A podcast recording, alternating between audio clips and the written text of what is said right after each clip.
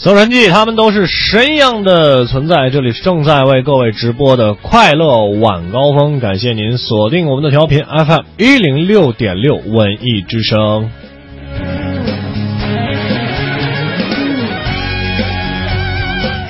首先来到看到我们今天第一条搜神记要跟大家说的哈，神失业，二零一六年的春运今天启动，黄牛居然感叹生意不好做，要失业了，这难道不是一个喜大普奔的好事情吗？今天起，二零一六年春运正式开始，呃，到三月三号春运结束，一共是四十天。相关部门会商预测，春运期间呢，将会发送旅客二十九点一亿人次，旅客平均的出行距离大概是四百一十公里。日前呢，铁路部门表示，二零一六年春运期间将会进一步严格售票管理，加大打击倒票力度。严肃查处代售点违规收费、抢票、囤票、倒卖车票等行为。那在网络售票方面呢？铁路部门今天相继推出了图片验证码、双向核验等多项措施，防止恶意抢票和囤票行为。但但据我所知，呃，就是那个幺二三零六的验证码的这个问题，好像是只针对网上的抢票软件，并不能影响黄牛，对吧？好吧。希望能够管得住黄牛吧，呃，在相关政策严厉打击之下呢，昔日公开倒卖车票的黄牛已经几近绝迹啊，这是好消息哈。仍在贩票的黄牛党呢，则表示生意越来越难做呀。难道我们的记者看到他们的时候没有没有报警吗？在车站的售票大厅自助售票机旁公开叫卖黄牛票的人明显减少哦，那可能是查处的力度比较大吧。个别顶风作案的黄牛呢，也显得十分收敛啊！以前能在这儿待一整天，现在挑时间来啊！不是每个人来买票我都敢卖的。车站黄牛的行情惨淡，网上抢票的生意也不行了啊！一位代刷黄牛透露说，由于幺二三零六官方网站不断升级，专业抢票软件的优势越来越不明显。以前是靠软件插队，现在相当于正常排队，只不过跑得快一些，能排到前面去。由于种种打击措施，成功抢票的数量也将有所，也也也已经有所下降。总之吧，每年到了年底的时候，一到春节的时候，大家都会不停的讨论关于火车票的问题啊，然后关于这个，呃，买不到火车票的问题等等等等一系列的。我一直在想一件事情哈，虽然我自己可能不太会呃，怎么说接触到春运这件事情，因为毕竟刷公交卡就可以到家。但是我是在想，我们是不是应该呃加大一下我们的航空力度，对不对？把我们的这些回不去家的这些。想要回家的人，如果他们不坐火车的话，是不是可以做一些廉价航空？这样的话，是不是会更方便一点？然后再说一件非常非常让人伤心的事情：神遗忘，存钱会忘了取吗？瑞士为两点八亿被遗忘的存款寻找主人，这个真的是我存的吧？由于瑞士立法机关修改了有关银行内被遗忘的资金的法律呢，该国的银行家们不得不打破银行业的保密制度，在互联网上公布了一份约两千六百人的名单。他们在瑞士各家银行拥有不活跃账户，而这些账户至少六十年没有任何操。哦，算算年龄，可能是六十年的话，可能是我爷爷存给我的吧。已经没有任何操作了哈。瑞士银行呢，这个举动也是为了方便这些人的继承人前来找回存在账户里的钱。我要去认真的查一查。瑞士银行家协会介绍说，有四千四百万瑞士法郎，大概合人民币是两点八个亿，正在正沉睡在瑞士各家银行的账户里。那除了这一大笔资金以外呢，目前有八十个保险箱里的钱也处于被遗忘的状态。在瑞士银行家协会公布的名单上，不仅有瑞士人，还有美国人、巴西人、德国人、法国人、意大利人和西班牙人。那为什么没有中国人呢？名单上很奇怪的一点就是，有些账户的户主出生于十九世纪初或者是二十世纪初，但是瑞士各家银行的账户名单却显示他们仍然处于活跃状态。还有一些账户归属于团体或同一个家庭中的多名继承者。另外一些账户没有名字，而是用数字加以辨识。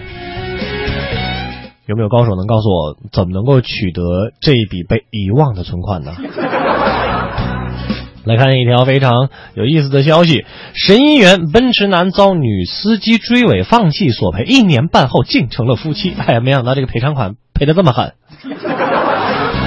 二零一四年的七月八号，在大广高速龙南互通发生了一起两车追尾的交通事故，前车呢下来一名男子，怒气冲冲的：“咦，我家人订好饭店了，生日晚饭正等着呢，你这下可糟了啊。”你这是什么情况嘛？你这是啊？呃，这个这个驾驶追尾后车的是一名女司机啊，也挺我又不是过夜的，你这是啊？谁愿意碰上这种事你看你个倒霉的样子。呃，男子不善的口气和责备呢，让这位女士有那么一点委屈啊啊！两个人互不相让，互相埋怨啊。这个巡逻的民警冯伟来到现场后呢，把这两个人先劝停到路边，说：“啊，你们两个呀啊啊，不要吵嘛，好好说嘛，啊，有啥事好好说啊。你这么晚了，我给你们快速处理吧啊，到时候再让这保险公司定损啊。你看你这也不严重嘛，对吧？那一查这个相关的证件呢？”呃，民警冯伟看看，还在互相敌视的两人哈，就是这位开奔驰的司机和后边追尾的这位女子，就顺势嘴开了玩笑，呀，你真是巧哈！你看你们两个都是一九八八年出生的，我给点面子吧啊，都是缘分啊哈！于是凑上一看，这俩人啊，不光是都是一九八八年出生的啊，这个而且呢，居然是一男一女。这个事就就有意思啊！两个人一相视一笑，哟，你也是八八年的，有意思有意思。随后呢，民警冯伟将当事双方带回大队进行事故的处理，很快就拿到了事故认定书。两个人对结果的处理呢非常满意，哎，并且互留了联系方式，这个才是重点。事后呢，这名男子就提出了：“哎呀，不要了啊，不要了，不要赔偿了嘛，这大也是不小心的事儿嘛，哈。”呃，因为呢，这俩人因为协商赔偿呢，私下里接触几次之后呢，就越来越熟啊，彼此间呢有了好感，又因为他们都是江西赣州，呃呃，江西赣州人啊。他们俩就相约一起喝茶呀、吃饭啊、看电影啊。交往了几个月之后呢，两个人正式确立了恋爱关系。如今呢，已经登记结婚，还特意给当时处理事故的民警发来短信，说是那起交通事故让他们碰撞出了爱情的火花。处理事故的红梅也在无意中成为了他们的红娘。大家千万不要乱效仿啊，因为有可能您被追尾的时候，人家是带着孩子一起开着车呢。还有，首先您得有一辆奔驰。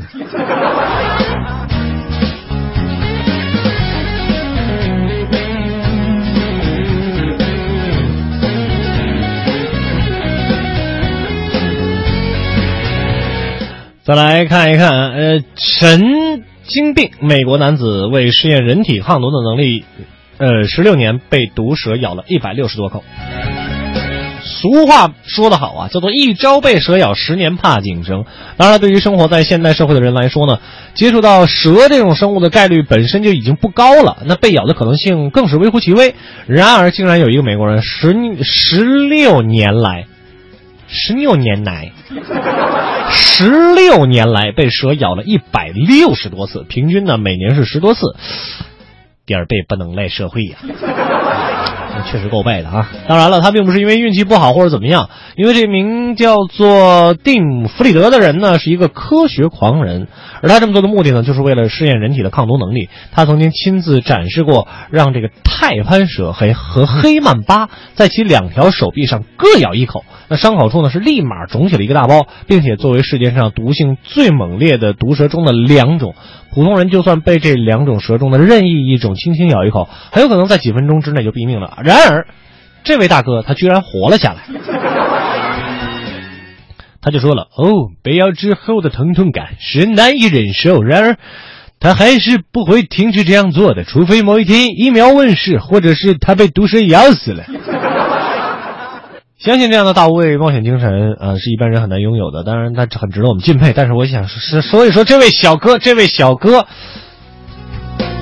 你现在晃一晃你的脑袋，你是不是可以听到海浪的声音呢？收音机前的听众朋友，千万不要这样乱试哈！这个医生给他解释过了，由于他一之前被蛇咬过，所以说。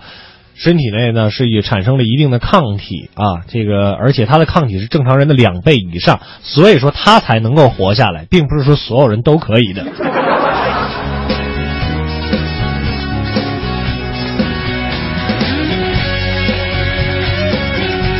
最后我们来关注神手艺花甲老人鸡蛋上雕刻水浒一百零八将。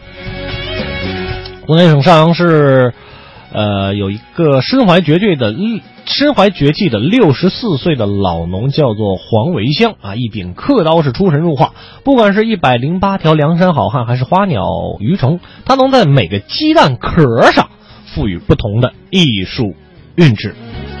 一百零八好汉蛋雕，雕了一百零八天，成功面试后呢，长沙的企业想高薪聘请他去做设计，可是黄维香家有年迈的生病的母亲需要照顾，于是他放弃了上班的机会，继续重操了刻雕的旧业啊，雕刻的旧业，从事蛋雕啊，还有竹雕啊、木雕等等。其实从事蛋雕呢，主要是刀法要拿捏的非常精准，呃，过重呢蛋壳会碎，那过轻呢则显现的不明显。呃，这个这个活计呢，要求精工细作。前不久呢，有一个香港老板花了三万块钱买了他的两个镂空蛋蛋雕的这个雕刻和十二生肖的蛋雕。那不光是到了这个博乐石宝哈，那老人呢还喜独享他自己创造的一个快乐。然后我们也看到这个图片也确实非常非常的厉害啊！一个鸡把在在在在这个鸡蛋壳上面来进行雕刻，一百零八只鸡蛋刻上一百零八将。确实，确实，确实，还是 怎么说，非常厉害的一件事情。